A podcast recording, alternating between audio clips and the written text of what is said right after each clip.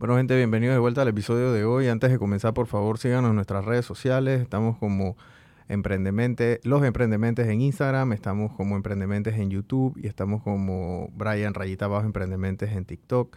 También estamos en Spotify. Eh, por favor, sigan nuestro contenido, compartan nuestro contenido, síganos en todas nuestras redes sociales. Saludos a todos los que nos están viendo fuera de Panamá. Mucha gente también nos está escribiendo de Perú, nos escriben de Venezuela, nos están escribiendo de México, inclusive de Miami, Costa Rica, Colombia. Eh, saludos a todos los que nos ven. Ojalá pudiésemos ir pronto por allá. Dios quiera, a lo mejor alguna agencia de viaje o alguien nos patrocine y vamos allá y conocemos todos esos casos de emprendimiento que hay en toda Latinoamérica, en verdad, en todo el mundo, ¿no? Eh, también gracias a nuestros amigos de Más Móvil, negocios porque fueron los primeros que creyeron en nosotros, en este proyecto, sigan sus redes sociales y también compartan y sigan a la invitada del día de hoy, que es la mejor manera de nosotros apoyar a los emprendedores. La invitada del día de hoy tiene una historia, a mí siempre me encantan las buenas historias. Yo creo que yo correteo a tanta gente para que me digan estas clases de historia a la que tú nos vas a contar el día de hoy. Eh, y la mayoría me dicen que no, que no quieren venir, que no sé qué. Se entiende, pero y yo igual lo sigo convenciendo. sigo intenso, ¿no? Me pongo intenso. Quiero que tú te presentes, porque tu historia es bien especial, porque tú comenzaste a emprender a raíz de un suceso que te, que te pasó a ti en la vida. Y a raíz de eso tú comenzaste a emprender porque ubicaste un problema que es una clase de problema que nadie quiere tener, nunca. Pero a raíz de ese problema y de esa situación, se dieron una serie de eventos en tu vida que te han llevado a donde tú estás ahora. quiero que tú te presentes y, comiences a contar tu historia de cómo tú has llegado aquí a donde tú estás ahora y cómo ha sido ese, ese, ese trayecto. Bueno, mi nombre es Tailin Loscando y en 2016 abrí mi empresa EFLUS, Premise and Twins, en ese momento ahora solo es EFLUS. Y la abrí porque tuve a mis gemelos prematuros de 26 semanas alrededor de seis meses cuando nacieron y pesaron unas dos libras. Wow. Bebés pequeños. Y sí fue un reto bastante grande y sobre todo ver que no habían todas las cosas que ellos necesitaban a tiempo aquí en Panamá. Así que después de haber pasado dos meses y medio ellos en, en el hospital y después de haber estado en casa unos meses decidimos que teníamos que hacer algo. Así que abrimos la empresa, eh, una tienda física. Eh, Primero estuvimos en Paitilla y el concepto de la tienda era productos para bebés prematuros, eh, pequeños y también otras cosas para niños, pero sobre todo que tuviéramos un espacio para poder explicarle a los papás con ayuda de especialistas, doctores, terapeutas, todas esas cosas necesarias para poder llevar bien la vida de tu hijo prematuro o no, porque los bebés no vienen con guías y necesitamos salir de esta... Eh, o sea, esto que están haciendo ahora todos es buscar en Doctor Google la información y en realidad lo que debemos hacer es buscarlo con los especialistas y documentarnos bien. Con los expertos, ¿no? Con los expertos, porque esa es la idea. Y entonces el concepto no era solamente el tema de venderte productos, o sea, en realidad quiero que estés bien para que tu bebé se desarrolle. Lo que no tuvimos nosotros, lo queremos para las otras familias. ¿Eso cómo sucede el tema del bebé prematuro? ¿Tú tenías gemelos bueno. Y eh, entonces, o sea, tú estás un día en tu casa y te dicen, o sea, tú comenzaste a sentirte mal y quedaste en el hospital o esto era ya algo que era, eras de alto riesgo. Sí, antes de, los niños, cuando nacieron, eh, tuve dos pérdidas, ambas cada una de cinco meses, o sea, ya era una barriga grande. Y cuando, y eso no fue aquí en Panamá porque vivíamos fuera. Y luego cuando regresamos a Panamá, buscamos a uno de los mejores doctores de alto riesgo y entonces, bueno, mi familia por ambos lados hay mellizos, así que no había escapatoria. Y me tocó, pero en realidad eran trillizos al principio. Eh, perdimos a, la niña eh, cuando tenía alrededor de 14 semanas y tuvieron que hacer dos cerclajes, que eso es básicamente te cosen el cuello del útero para que los bebés aguanten dentro. Y entonces, em, lo que me dijo el, el, doctor en ese momento es, si llegamos a las 32 semanas contigo, tiramos fuegos artificiales. Y ya estaba en la semana 21 y ya, esa fue justo la semana en la que había perdido a los otros bebés, así que estábamos un poco preocupados, pero la pasamos. Cuando llegamos a la semana 25, estaba todo bien. Eh, cuando llegamos a, a, la semana 26, ese día me empezó a sentir mal, que fue un lunes, me internaron, me pusieron todos los medicamentos para tratar de aguantar las contracciones, pero estuve cuatro días con contracciones hasta que el jueves eh, decidieron que Ya. no había. Y yo también les dije, yo se me va a romper la espalda con las contracciones y no puedo más. Así que tuvieron que hacer una cesárea de emergencia. No teníamos pediatras y ese día me enteré que tenías que tener un pediatra por cada bebé, así que nos tocó... O sea, a dos por uno ahí. Eh, no, para nada. Eh, había que intubar a los bebés y todo, o sea que había que Wow. tener un doble de todo y tocó correr, gracias a Dios tuvimos ángeles en el hospital y todo se dio bien. Fue en Punta Pacífica, en ¿no? Punta Pacífica Se portaron bien. se portaron bien, la verdad. Le salvaron la vida a tus le bebés, ¿no? salvaron la vida a los niños. Em, varias veces casi los perdemos porque esto de los prematuros en el hospital es una, Es una montaña una montaña rusa. rusa de emociones. Y te puedo contar que hubo un día que casi perdemos al niño, se llama Gael, porque no escucharon las alarmas y entonces le dio un paro. Y recuerdo que ese día a mí no me tocaba llegar a, a esa hora. Se supone que era a las 10 la visita, yo llegué a las 9 para dejarles la leche porque esa es la otra. Cada tres horas ordeñarte y llevarles leche para que puedan comer, pero no, no deben estar tomando otras cosas, ¿no? Claro. Entonces, cuando llegué allá, iba a saludar a la niña primero, pero me dije, no, voy a, a ver al bebé antes. Y cuando lo veo estaba azul. Pero, Pero en. Panamá hay, hay muy pocas enfermeras eh, para, neo, para toda la cantidad de niños que hay. No es que no quieran, es que en realidad hace falta. Entonces, recuerdo que la enfermera se sintió muy mal, pero yo siempre le dije, no te sientas mal. O sea, estas son cosas que pasan y estuve aquí por algo. En cualquier lugar del en cualquier mundo lugar puede del pasar. mundo puede pasar. Y gracias que estaba allí, entonces pude decirle, ella abrió, yo salí corriendo a, a la estación de enfermería a buscar al intensivista. Él pudo llegar a tiempo, le hicieron el masaje cardíaco y lo pudieron traer. Pero Amén. estuvo un minutito fuera. Wow. Eso fue como que el pico Más, más, más fuerte de, de toda la experiencia en el hospital, pero lo pasamos. Así que todas estas situaciones uno las pasa bastante solitario y por eso es que te digo que queríamos hacer una comunidad de, de papás que están pasando, que han pasado por esto, porque si no te pasa, no hablas de ello. Sí, porque es un momento tan traumático. eh, yo me acuerdo cuando nació mi hija. Mi hija fue una cesárea de emergencia también porque ella tenía el cordón umbilical ahí. O sea, lo tenía envuelto. Y fue, fue algo de ya para allá, literal, porque ella ya estaba a término, pero eh, eh, iban a inducir el parto y tuvieron que hacer el tema de la cesárea. Claro. Y yo te digo mi experiencia, yo era una persona que yo no le tenía miedo a nada. A mí me daba igual todo. Iba y hacía las locuras, y me iba a montar bicicleta, hasta chorrera, regresaba, surfeaba, manejaba borracho por ahí, lo- locuras. Locuras que hoy en día yo digo, dije, chuzo, está- o sea, hoy en día yo no puedo hacer eso porque tengo dos criaturas que dependen de mí. Pero cuando mi hija estaba en esa situación, entonces yo, yo sentí miedo. Y sentí miedo de verdad. Porque no hay nada en el mundo que yo pueda hacer Exacto. para controlar eso. De eso depende Y- totalmente Y tú de... quedas vulnerable y quedas como desnudo Sí. ante la vida y, y comienzas a pensar un pocotón de cosas que te, te- te bajan porque, o sea, no hay plata en el mundo que pueda darte salud. Exacto. Puede mejorar o te puede dar condiciones. Tú quedas en esta situación, dos meses tú era ir y venir. o sea, que tu, tu capacidad productiva de trabajar fue cero. Tú no podías seguir Exacto. Trabajando. Cuando, estás en este tema, a menos de que estés en una superempresa que, y tengas muchas vacaciones, normalmente las mamás tienen problemas porque también cuando tienes un bebé prematuro, ninguna ley en Panamá te da extra tiempo para estar con tu bebé cuando está en el hospital. Tienes el mismo tiempo que una mamá que haya tenido su bebé a término sano. Y no es lo mismo ni es justo tampoco porque las mamás tienen que asistir solas a las visitas porque los papás están trabajando.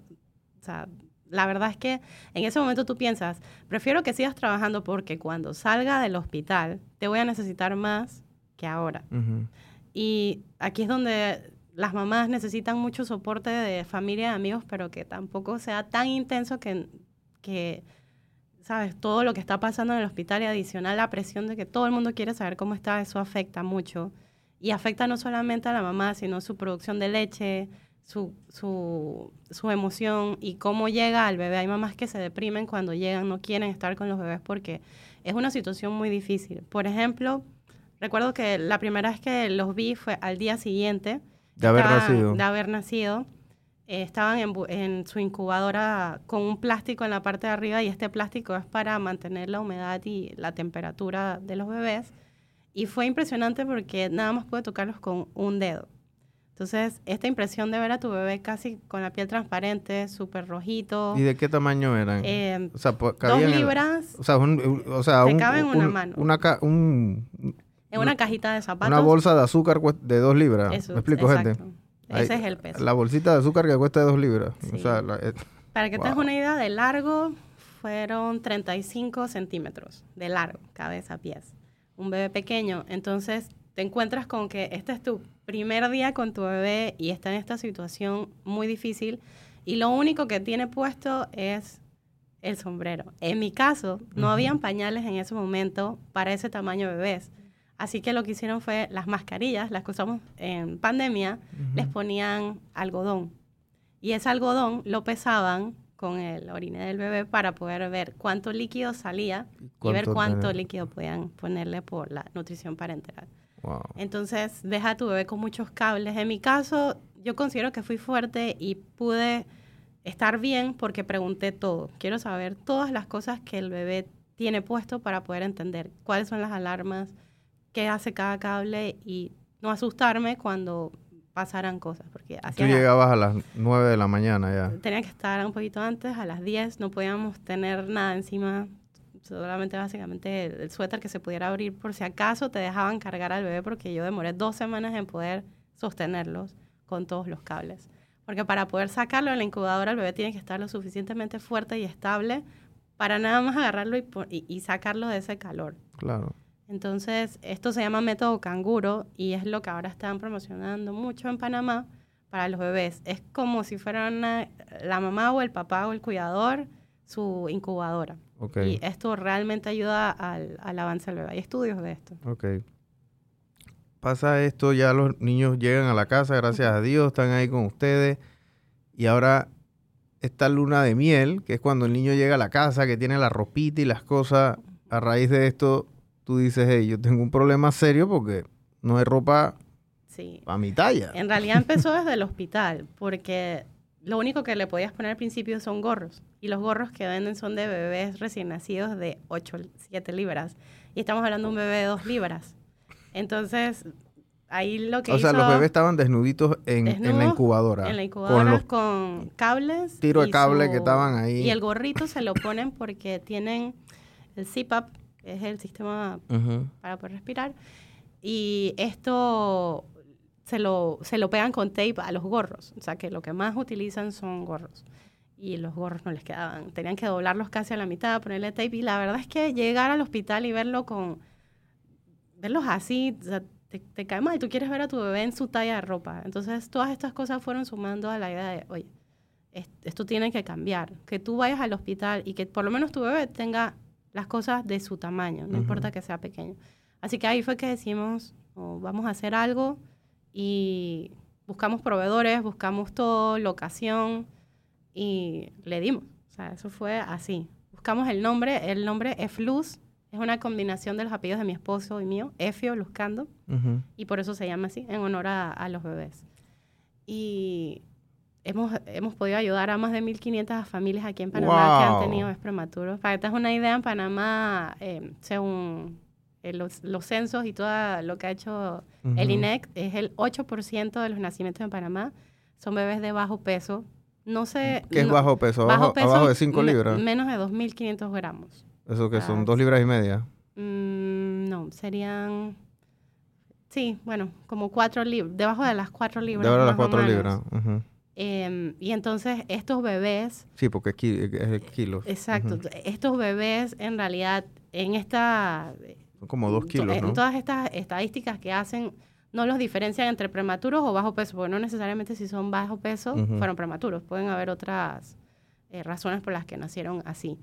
Entonces asumimos que es un 8% de, de bebés aquí en, en Panamá. Es alto. es alto. En el mundo esto va entre 4 hasta 15-18% en países más grandes, ¿no? Pero aquí en Panamá es el 8. Y si, si en algún momento vas al hospital del niño o a la 24 de diciembre donde están los bebés prematuros o cualquier otro hospital vas a ver que hay muchos bebés de bajo peso también con, con difíciles condiciones cuando regresan a casa porque no todo el mundo tiene las mismas oportunidades para terapias y todo. Entonces, bueno, decidimos traer los productos que pudiéramos. Eh, este rubro es difícil porque no todo el mundo eh, entiende la diferencia entre el peso de, los bebés, pero cuando tienes un bebé de cuatro libras, que ese es el peso en el que ya te permiten ir a casa si todo lo demás está bien, eh, la ropa no les queda. Y no es nada más el tema estético de qué bonito se ve mi bebé, es que realmente necesita Tiene que ser funcional, tiene que estar abrigado. Y tiene que estar abrigado porque todavía no terminan de regular bien la temperatura. Claro. Entonces no es nada más, ay, qué lindo, no importa, eso ya se le va a crecer rápido, no. Incluso los bebés prematuros les tarda un poquito más en crecer esos primeros meses porque pueden, pueden haber muchas variantes de por qué el bebé no está eh, creciendo rápido. Sobre todo si empezaron terapias y les están haciendo quemar calorías. Así que... ¿Y por qué les hacen terapia? Bueno, pueden haber diferentes motivos. En el caso mío, te puedo decir que tuvimos que hacer terapia física porque son bebés que pueden tener hipotonía o hipertonía, están muy fuertes o muy suaves y hay que hacerles terapias. También le hicieron terapia oromotora en la boca porque no podían succionar bien. Entonces, ese es otro tema. No comes bien porque no puedes succionar bien el pecho o madera o cucharita o lo que uses para darle.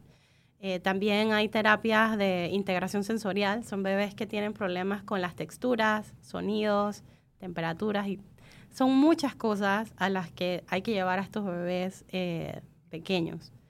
Entonces, ahí es donde también las mamás eh, y los cuidadores y los abuelos y todos los que están alrededor del bebé tienen que ayudar porque llevar al bebé a todas estas citas es te consume, claro. te consume tiempo y dinero. Porque hay que, llevar la, hay que llevar al bebé a la cita. No es que el doctor viene a la casa, gente. O sea, eso tienes que ir allá y hay un espacio para hacer estas cosas. O sea, eso, eso, o sea, si la neonatología es una locura. Eh, y los bebés prematuros también. O sea, yo la verdad es que eh, no, no, no, tuve esa experiencia. He tenido amigos que la han tenido, yo creo que nunca a tu nivel, para serte franco. Yo no he conocido dos casos así que de, de bebés prematuros. 26 semanas eh, es pequeño. Creo que lo más pequeño que hemos visto, porque en, la empresa cada noviembre, 17 de noviembre es el Día Mundial de Prematuro, eh, sacamos historias de bebés panameños prematuros y el más pequeño que me parece que hemos posteado es de 24 semanas.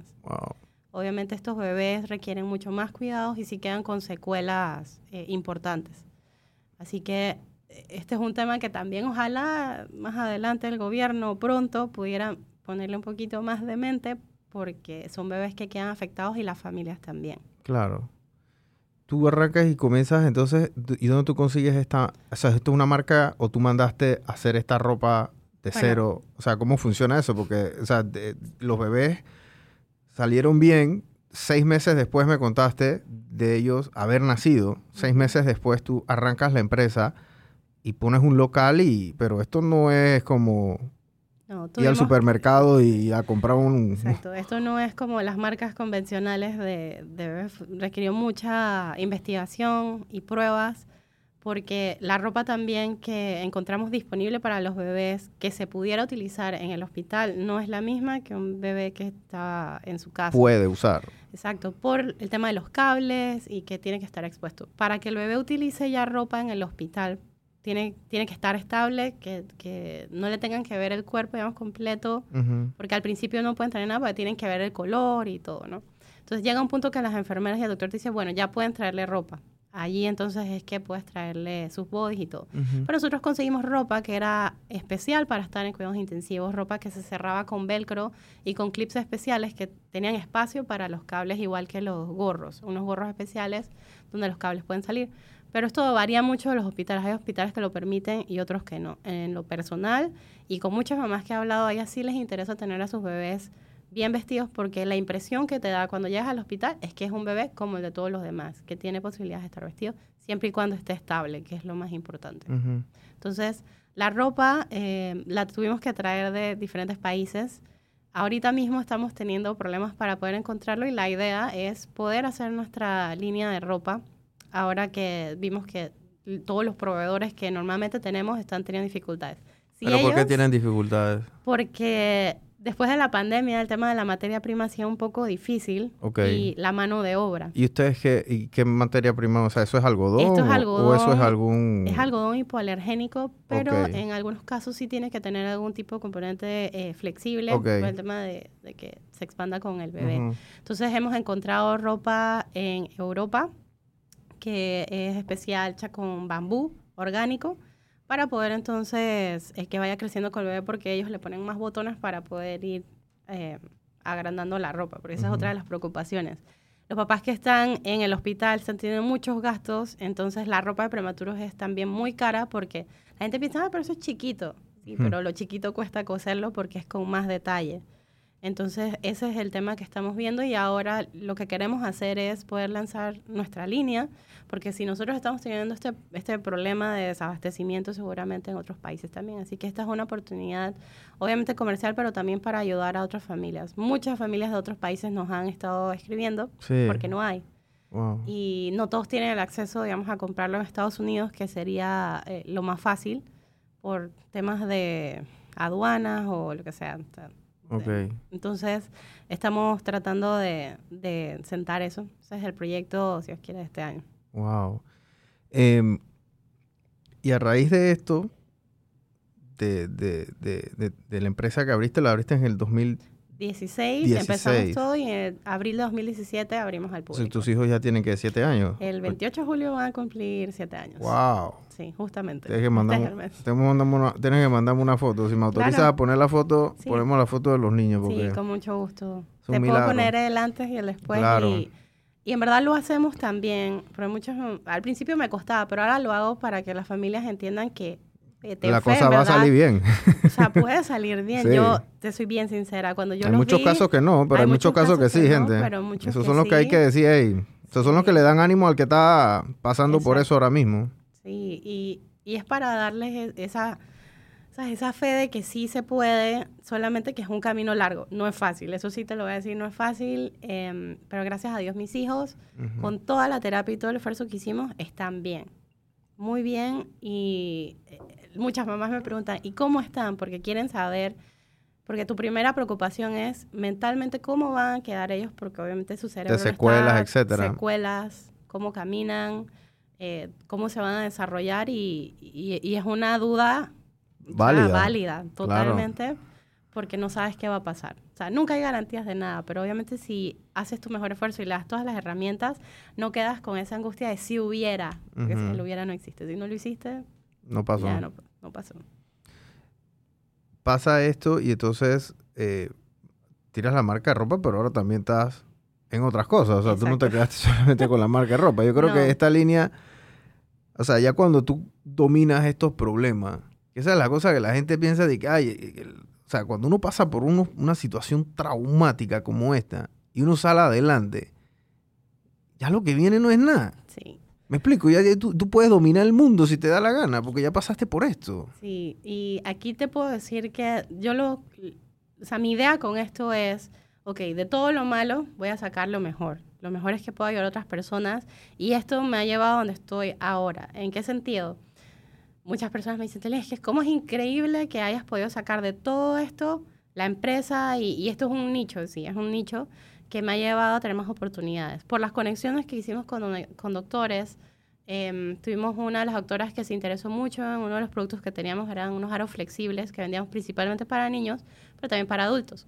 Ahora estamos distribuyendo estos aros en Panamá para vendérselos a optometristas. Aros de lentes. Aros de lentes, sí. Flexibles para ponerle la receta. Y han sido el éxito para las mamás que tienen niños que se destruyen, los, los adultos también que destruyen sus aros. Yo sería cliente. sí. Y ahora eh, esta marca con la que estamos trabajando eh, nos está abriendo las puertas para Latinoamérica también. Así que es increíble cómo sacar algo de un problema que tuviste en el pasado te puede llevar mucho más adelante. Y sobre todo, como hablábamos antes, eh, que no pienses que, que hay un trabajo pequeño, que esto es un hobby. Porque muchas personas al principio me decían que vender ropa de bebé es un hobby y que eso no es un trabajo de verdad y no es así. yo quiero que todo el mundo sepa que tener un trabajo, sea el que sea, esa es tu fuente de ingreso y uno tiene que estar orgulloso y explicarle a las personas que esto te abre puertas. Claro. Y sobre todo que uno está trabajando, no estás haciendo nada malo y, que tú seas mamá no significa que eso sea un hobby y, que nada más lo haces, no. tú tienes que hablar fuerte de ti misma y decir esto es lo que yo hago y esto es lo que yo creo. Y eso fue lo que yo hice. Empecé así y poco a poco hemos ido escalando hasta ya distribuir otros productos. No estaba en mis planes al principio, te soy sincera, pero se han dado esto y, yo he tomado las oportunidades que he podido. He ayudado también porque para mí no es solamente la parte comercial, yo realmente creo en ayudar. Eh, es como paying it forward. Tú lo vas hacia adelante y en algún momento eso te va a dar algo bueno a ti. Claro. Miren, eh, eso, eso lo que ella acaba de decir es, muy cierto, porque a mí, a mí me llega mucha gente y a veces ya me paran en la calle, que hey, tú eres el del podcast, el de no sé qué, yo veo tu podcast, no sé qué. Entonces llegan y se presentan, hola, mucho gusto, yo me llamo María, no sé qué. Yo tengo un pequeñito emprendimiento. No, o sea, si es esto emprendimiento, tú no estás, tú no estás trabajando para nadie, no eres colaborador. Está bien, y aunque seas colaborador, pero tú di que tú tienes un emprendimiento, que tienes una empresa, que comenzaste a emprender. O sea, dilo con orgullo. Claro. ¿Me explico? No vayan a minimizarse ustedes, ay chiquitito, porque entonces el que te va a comprar va a querer pagarte poquitito, también. Entonces, esa no es la idea. Usted, mira, todo el trabajo que tú has tenido que hacer, investigativo, tras que pasaste por las altas y las bajas, así que lo viviste en carne propia, porque tú viviste el problema en carne propia. Esto no fue que a ti te contaron. Exacto y la investigación con las marcas, con no sé qué, ya está hablando de cosas en Europa, esa gente vive ocho horas antes, así que ya tú de por sí, tú no podías hablar con ellos a la, a la misma hora, las reuniones no eran a la misma hora, o sea, entonces todo eso es un trabajo que se conlleva. Exacto, entonces yo sí creo importante eso, no minimizarse y que sepan que no hay trabajo pequeño, o sea, a ti te costó buscar los productos, te costó aprender cómo hacerlo, no lo minimices, aunque sea vender lazos, porque sí recuerdo que tengo muchos conocidos que, están en este negocio, los niños en diferentes, diferentes tipos de productos, y así es como que todo pequeño, no es pequeño. O sea, si tú estás haciendo un ingreso mensualmente, eso es un trabajo y bueno. Si no estuvieras haciendo dinero y estás haciéndolo gratis, eso, ya es un hobby, pero literal. tú estás vendiendo, entonces dale, plata. exacto, dale valor a tu trabajo, a tu tiempo y si esa persona no te quiere pagar, habrá otro que te pague. Hay clientes para todo, eso yo estoy segura de eso. Y eso fue parte también de lo que hicimos en los productos. Nos dimos cuenta que no todos querían y podían pagar el algodón orgánico súper... No, entonces teníamos que tener también lo real que, o sea, no será el algodón orgánico, pero es un algodón apto para los niños. Entonces uno también tiene que adaptar sus productos y sus servicios a lo que está en el mercado. Sí, porque los bebés prematuros no llegan de que, ay, bueno, tú tienes plata y seguro te voy a dar un bebé prematuro. Eso no funciona eh, así, gente. Eso es de manera aleatoria, y democrática. A todo mundo le puede tocar, como la lluvia. Entonces, eh, tú también a raíz de esto aplicas a un programa, el que tú me estabas contando, de la Embajada Gringa, y eso también te abre otro número de puertas. Ahora ya no aquí en Panamá, ahora estás allá en Gringolandia, donde el mercado son 400 millones de personas y hay mucha gente que también pasan por situaciones de este y puedes hacer otra clase de contacto. Cuéntame cómo fue ese, ese, proceso. ese proceso, ¿no? Sí, bueno, el programa se llama Young Leaders of the Americas Initiative. Este es un programa del Departamento de Estado del Gobierno de Estados Unidos y la Embajada aquí de Estados, de Estados Unidos en Panamá es la que hace la promoción para que los panameños puedan aplicar. Esto se abre cada año desde 2016 y yo apliqué en 2021. Es un proceso largo, pero que vale la pena porque te abre las puertas eh, a muchas oportunidades en Estados Unidos, pero también te hace crecer como persona y como empresario y te abre la mente a nuevas cosas. Claro. Em, en mi caso, cuando yo empecé a, a hacer mi inscripción en todo este proceso, yo lo dejé como para el último día porque dije, no sé si voy a poder ir por los niños. Irme un mes y medio y dejarlos, para mí eso era algo importante por todo lo que habíamos pasado. Ese, no sé, desprenderme me costó, pero dije, no, en verdad, esto, esto también es para mí y por ellos. Así que lo voy a hacer. Eh, recuerdo que el último día era un día de la madre. Dije, bueno, voy a mandarlo. Llené todo y lo mandé, esperamos. Y el día que recibí el correo que decían que había quedado semifinalista, quedé impresionada.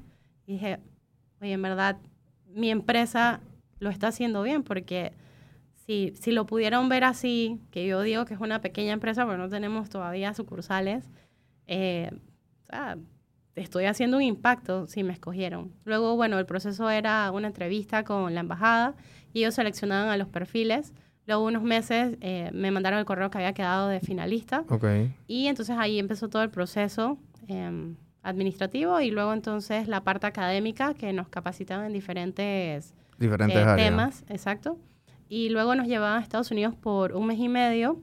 Eh, primero a Houston para el tema de entender cómo iba a pasar todo y luego un mes en una de las ciudades que te tocaban. En mi caso, a mí me tocó en San Diego y mi placement, mi organización era una fundación que se llama Miracle Babies y ellos ayudan a familias que tienen bebés en cuidados intensivos. Pueden ser prematuros o bebés que nacieron a término pero que tienen alguna condición que hacen que estén en cuidados intensivos. Y fue una experiencia enriquecedora. Allí pude estar en contacto directo con, con las familias y te voy a ser honesta, nosotros nos preguntaron en qué queríamos estar, como el perfil en donde nosotros aspirábamos a estar en una organización en Estados Unidos. Y yo pedí estar en algo que fuera fundación o en contacto directamente con niños o con familias porque yo quiero entender la necesidad de verdad más que estar en una empresa de retail porque no es que yo lo sepa todo en retail, pero yo necesito saber qué tú necesitas para yo poder pensar y entender y buscar cómo ayudarte. Y ellos me dieron esa oportunidad. Así que Estuve ese mes allí ayudando en todo y te puedo decir que me sorprendió mucho que ayudaba incluso a mamás que venían cruzando el borde de, México a Estados Unidos. Una de las mamás embarazadas, embarazada, saltó la valla y fue increíble escuchar sus historias de embarazo saltando una valla para cruzar a Estados Unidos buscando, sabes, el sueño americano y poder ayudarlos. O sea, el muro ese. El muro eh, ríos, todo. Eso es bien alto. Es bien alto, se ve de todo. Em, obviamente las historias son impresionantes. Desgarradoras. Desgarradoras. Eh, te puedo decir que te mueven mucho y, yo me quedé con eso porque digo, esto, esto está pasando a nivel mundial. Y tú viniendo, y yo viniendo de, de una situación y a ti te impresionó. Y a mí me impresionó. Te puedo decir que conocí a una mamá que tuvo una bebé de 23 semanas fuimos al hospital, porque ellos, esta fundación, tiene un programa de salud mental y van a los hospitales. Entonces la mamá estaba hablando de su bebé de 23 semanas, pesó 500 gramos. ¿Inmigrante? Sí. Y impresionante, su bebé está bastante bien para ser de 23 semanas. Eh, en ese momento tenía casi 90 días de estar en el hospital la bebé, pero ya estaba bastante bien. Y esto, ¿sabes? O sea, te da esperanza. Pude entrar a cuidados intensivos de un hospital en Estados Unidos, en San Diego, a la parte de neonatología para ver cómo eran y era increíble ver todos los equipos que tenían y ojalá eso se pudiera hacer acá en Panamá también para darle eh, más esperanza de vida a los niños. Pero sí fue una experiencia increíble, te puedo decir que yo la aproveché mucho en la parte personal y en la parte profesional porque siempre quedas en contacto con tu organización y este programa te permite luego participar en otro tipo de, ayudas colaborativas, ¿no? Entonces, con impacto social es, increíble todo lo que podemos hacer. Ahora estamos haciendo el proyecto luego de que regresamos y tratando de ver cómo podemos ayudar a, a las mamás y los papás, porque los papás también son importantes. Nosotros siempre tratamos de incluir a los padres porque siempre los dejan a un lado pensando que es la mamá la única que tiene el sufrimiento y no es así, el papá también, y tú lo entenderás, tú tienes que ir a la oficina, dejar al bebé, no es fácil. ¿Tu esposo a qué se dedica? Mi esposo es ingeniero de software, entonces... ¿Y él cómo hizo esos eh, tiempos? Él tenía que ir a trabajar porque había que pagar las cuentas. Exacto, él tenía que seguir trabajando, él iba y venía eh, cuando podía. En ese momento él trabajaba em, después de Costa del Este en el Parque Sur y estaba lejos. Entonces yo le decía, mira, la verdad es que yo prefiero que tú cojas las vacaciones cuando ya los bebés salen, a menos de que haya una emergencia o que haya una cita específica, quédate trabajando. Y sí, fue bien difícil. O sea, le entraba que a las 8 y salía a las 5 corriendo para el hospital. corriendo para el hospital porque habían dos turnos para visitar a los bebés. A las 10 de la mañana, que obviamente esa hora no iba a ir, y luego podías ir a las 6. A las 6 sí podía ir. Entonces, normalmente los bebés en la mañana, los míos, pues, hacían, nosotros le decíamos el show. Todo lo que tenían que hacer, que se les, les daba apnea, dejaban de respirar, era cuando él no estaba. En la tarde ya estaban más tranquilos. Wow. Entonces, por eso te digo, es un, un momento solitario. Hay que hacer comunidad. Entonces, ahora con este programa al que fui, estamos tratando de ver cómo podemos eh, desarrollar iniciativas para poder mejorar esta parte. Sentado ahí en la silla, nada más viendo, esperando. Sí.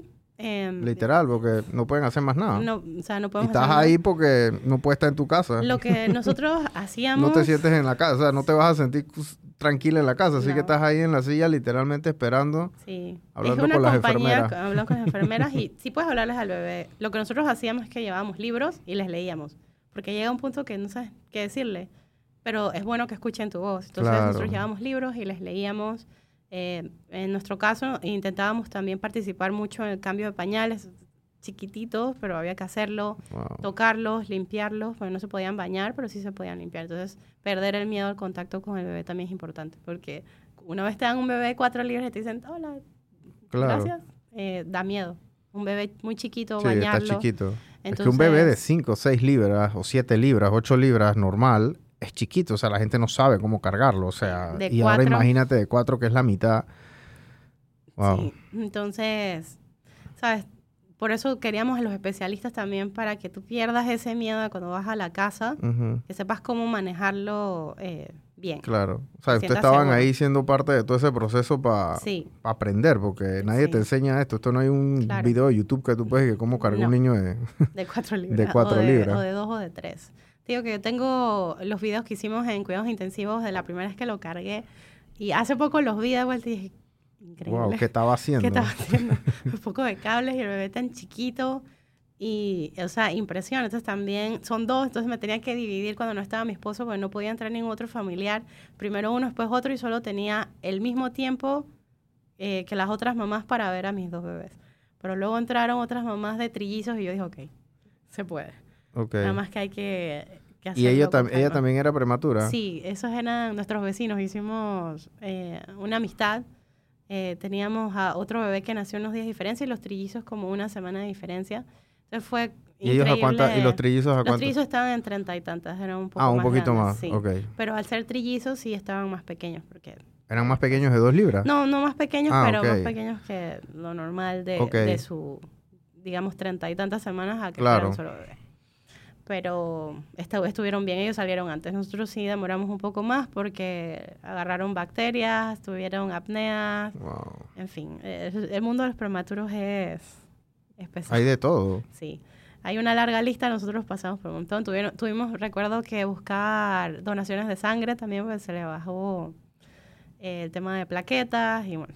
¿Y ustedes no podían donarle? Yo no podía porque, Porque acababa de, dar a luz. luz. Mi esposo eh, dio, pero no era suficiente.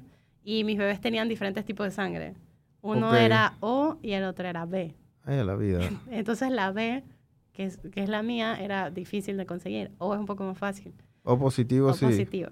Entonces, y B positivo. Pero era difícil encontrar a alguien en la familia, en los amigos, que pudiera y que tuviera el tipo de sangre. Y que también pudiesen donar plaqueta, porque no todo el mundo puede donar. Sí, entonces les pusieron plaquetas y también les pusieron sangre. Entonces, es un proceso que, que lleva muchas cosas alrededor y, y estamos tratando de, que, de crear conciencia que no nada más se acuerdan de los prematuros en noviembre, que es el día. Em, pero es un poco difícil porque si no te pasa, no. Bien difícil. Sí. Yo siempre digo que emprender va a ser lo más difícil que ustedes van a hacer en su vida después de ser papá. Y emprendiendo siendo papá. Y, y es después de ser nivel. papá, eso es porque ya llega un momento que tú ya la, la plata, el emprendimiento, la empresa, el trabajo, o sea, ya eso, eso no, eso, eso no importa. Lo que importa es ey, sí. tu hijo, la salud de él, cómo Sí. tú vas a hacer, o sea, eh, Y ahí te puedo decir, nosotros abrimos la tienda en Paitilla, luego nos mudamos a, a El Dorado y cuando estuvimos ahí fue tan pesado con los niños y con la tienda que llegó un momento que decidimos irnos online. Ahora estamos online y fue justo seis meses antes de que empezara la pandemia y yo digo que de verdad las cosas pasan por algo, porque creo que si nos hubiéramos quedado en el local físico estando en pandemia no nos hubiera ido bien. En pandemia pudimos seguir haciendo el negocio igual y los bebés no dejaron de nacer. Esto nos ayudó mucho. Pudimos seguir ayudando a, a La gente nacía y se moría. Literal, así es. Y pudimos seguir avanzando, nuevos productos, nuevos proyectos y no paramos en pandemia. O sea que sigue siendo algo bueno dentro de todo lo malo que pasó porque sí nos sentimos mal haber tenido que cerrar físicamente la tienda y pasar todo online. Pero todavía estamos aquí. Claro. Y nos dimos cuenta que tú, sí se ¿Tú sientes que las, ventas se afectaron? Es, diferente, es diferente cuando estás online porque muchos quieren tocar. Eh, lo que nosotros hacemos es que por medio de citas pueden venir a lo que sería nuestro showroom, pero esto solo aplica para los papás de bebés prematuros porque ya es un tema más especial, que quieren ver los tamaños. Lo que hacemos también porque ellos no quieren salir por el, por el contacto con otras personas es ayudarlos con videos, eh, fotos. Siempre tenemos que tomarle la medida a la ropa con cinta de medir, siempre para que ellos estén más tranquilos eh, con para que vean la relación de los y para que vean la relación de tamaño. Porque normalmente los amigos y familiares le dicen, no, no te preocupes, que el de recién nacido te queda. No le queda. Ya te digo que salía que no, le, va queda. A quedar. Entonces, eh, muchos agradecen esta milla extra y eso es lo que más puedo recomendar a los emprendedores. Den la milla extra para sus clientes. Porque ese, ese feedback o eso que van a hablar de ti va a ser no por la ropa, sino porque tú los ayudaste en el momento que más necesitaban. Y cuando tú ayudas a un papá o cualquier persona en un momento difícil, ahí es cuando te van a recordar y vas a hacer un impacto. Ahora que hemos pasado unos años y he visto a mis clientes chiquititos, grandes, entrando a la escuela, tú no te imaginas la emoción que a mí me da verlos desde dos libras hasta un niño de cuatro años. Haciendo lo que hacen. Haciendo lo que hacen todos los otros niños. Todos los chiquillos. Y eso a mí, en lo personal, me llena. Porque sé que hizo un impacto en esa familia, en ese momento que necesitaba sentirse bien con su bebé. Y no es nada más el tema de ropa. Tuvimos que sacar cuñas especiales con grados que mandaban los pediatras para bebés con reflujo. Nos tocaba mandar a medir y hacer todas las cuñas para los bebés con el anclaje, que es como si fuera un paracaídas, para que el bebé no se moviera y mantuviera sus grados para el tema de reflujos. o sea, hemos tenido que, escuchar todas las, las cosas que les han pasado a los bebés aquí para desarrollar esos productos y que los papás sepan que pueden contar con nosotros para lo que necesiten. Si no hay, lo buscamos o lo inventamos o lo hacemos. Pero eh, la idea es poder eh, ayudarnos. Y no solamente también nos escriben por el tema de productos, sino también por especialistas. Me escriben, Tailin, mira, mi bebé le está pasando esto, yo no soy doctora, yo pasé por eso y yo siempre se los digo, yo te puedo recomendar los doctores que yo utilicé para diferentes cosas. Pero lo principal es preguntarle a tu pediatra lo que necesites. Y lo otro es, muchas mamás nos escriben, es que no estoy de acuerdo con mi pediatra. Uno no está casado con el pediatra y uno no es un árbol. Si no te gusta tu doctor, tú tienes toda la capacidad de buscar otro que te entienda y que se alinee a lo que tú quieres con tus hijos. Así que esa es otra parte de la que hacemos, tratar de guiar a los papás eh, y esto es totalmente altruista. Nosotros lo hacemos desde el fondo de nuestro corazón porque es lo que nos hubiera gustado tener. A mí me tocó investigar por, por todos lados todos los especialistas que necesitaban los bebés. Y sobre todo estos papás, papá y mamá que tienen las dudas de yo creo que el bebé tiene algo, vayan, vayan al doctor y pregunten todo lo que tengan que hacer.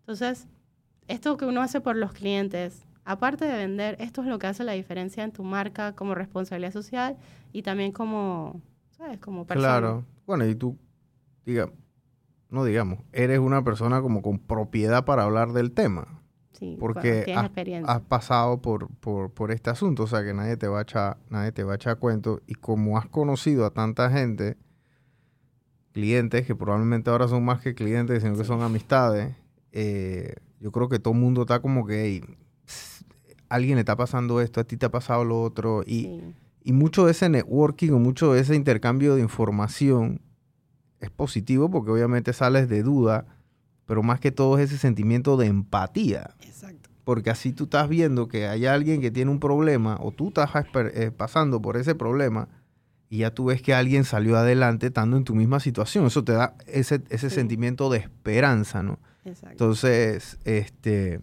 Gracias por haber venido, Tailín. La verdad es que esta clase de, historia es la que nosotros... Gracias a ti por eh, suplicamos que vengan y, perseguimos. De verdad que las buscamos debajo de las piedras, como dicen los políticos. Este, Gracias por haber venido. Sigan las redes sociales de, de Tailin, la personal tuya, pero la de tu tienda se llama... Eflus Primis and Twins, que te lo Sí, yo lo, nosotros, nosotros, lo vamos a poner ahí en el, en el quemado. Em, y también, si alguien conoce a un tema de bebé prematuro o algo, bueno, ya yo creo que saben ese tema sí, de... Esto por referencia. Nosotros... sí, porque nadie está haciendo pautas. Dije, hey, si tienes un bebé prematuro, llámame. O sea, eso, eso no se hace. Y lo otro ya como para finalizar es que la gente que nos vea sepa que hay productos para todo el mundo y hay nichos para todo el mundo. Y todo el mundo se especializa o puedes especializarte al momento de emprender. Entonces es muy fácil decir, bueno, dale, yo voy a vender ropa de bebé. Y me voy a las miles y miles y miles y miles de marcas y fábricas en China y en Nicaragua y en Honduras y en El Salvador que tienen y en México que tienen maquilas enormes de, de textil y voy a hacer ropa de bebé, dale, belleza. Pero hay un nicho. Sí. Asimismo, me imagino que hay un nicho para bebé, bueno, no hay un nicho para bebé grande, porque si está grande tú le compras ropa más grande, pero el nicho de bebé pequeño... Y así te puedo decir que el tip es, todo aquí normalmente está para las niñas. Y a los niños es un poco Complicado. difícil encontrar. O sea, que ese es un nicho interesante para explorar para los que quieren estar en el sector de retail de, de bebés o sea, hay más ah, ropa para mujeres que para, exacto, hombres. ropas y accesorios. Para niños es lo más complicado. Incluso yo intenté y es duro conseguir proveedores también. Así que eso es algo que estaría bien para Es una oportunidad de negocio, ¿sí? los que quieren emprender en, en, en, lo que sea. Porque hay gente que nada más quiere emprender por plata. Bueno, ahí está, pues emprendan por, por, pues, eh, con, con, un nicho de negocio. Porque después les tiene que gustar. Porque si después del día que dejan de hacer plata, ya se aburren de emprender. Exacto, tiene que ser algo que te llene. Y que te apasione. Y que te apasiona. A mí esto te apasiona. Me apasiona y por eso lo hago. Te apasiona. Y estoy aquí gracias a, a, todo lo que pasé. Así que... Literal. Que no se dejen caer. Sí. Y tú antes, antes, antes de... Ya, antes de esto... Antes de... O sea, ¿tú qué hacías antes de quedar embarazada? Antes de esto era Project Manager en una empresa de software. Ok. Mi background en realidad, o sea, yo estudié eh, dos carreras. En España estudié administración, que luego marketing y hice una maestría en relaciones internacionales. No tiene nada que ver. No tiene nada que ver con esto. Nada que ver, pero, pero la aprendí negocios, aprendí marketing y tuve una experiencia de vida que me puede hacer eh, ser mejor persona y tener un negocio. Ya, la vida te ah, puso donde tienes que ah, estar. Exacto, yo estoy aquí por algo. Y aprovechaste las oportunidades. Que eso es importante, hay que aprovechar las oportunidades, gente. Las ventanas se abren y después se cierran. No es que eso quede abierto ahí a libre albedrío. Porque viene otro y se mete y después se cierra la ventana. Exacto. Hay que Gracias por por venir, Tailin. Gracias, por contarnos tu, tu, historia. Sigan a Tailin, por favor. Compartan su contenido y hasta la próxima, gente.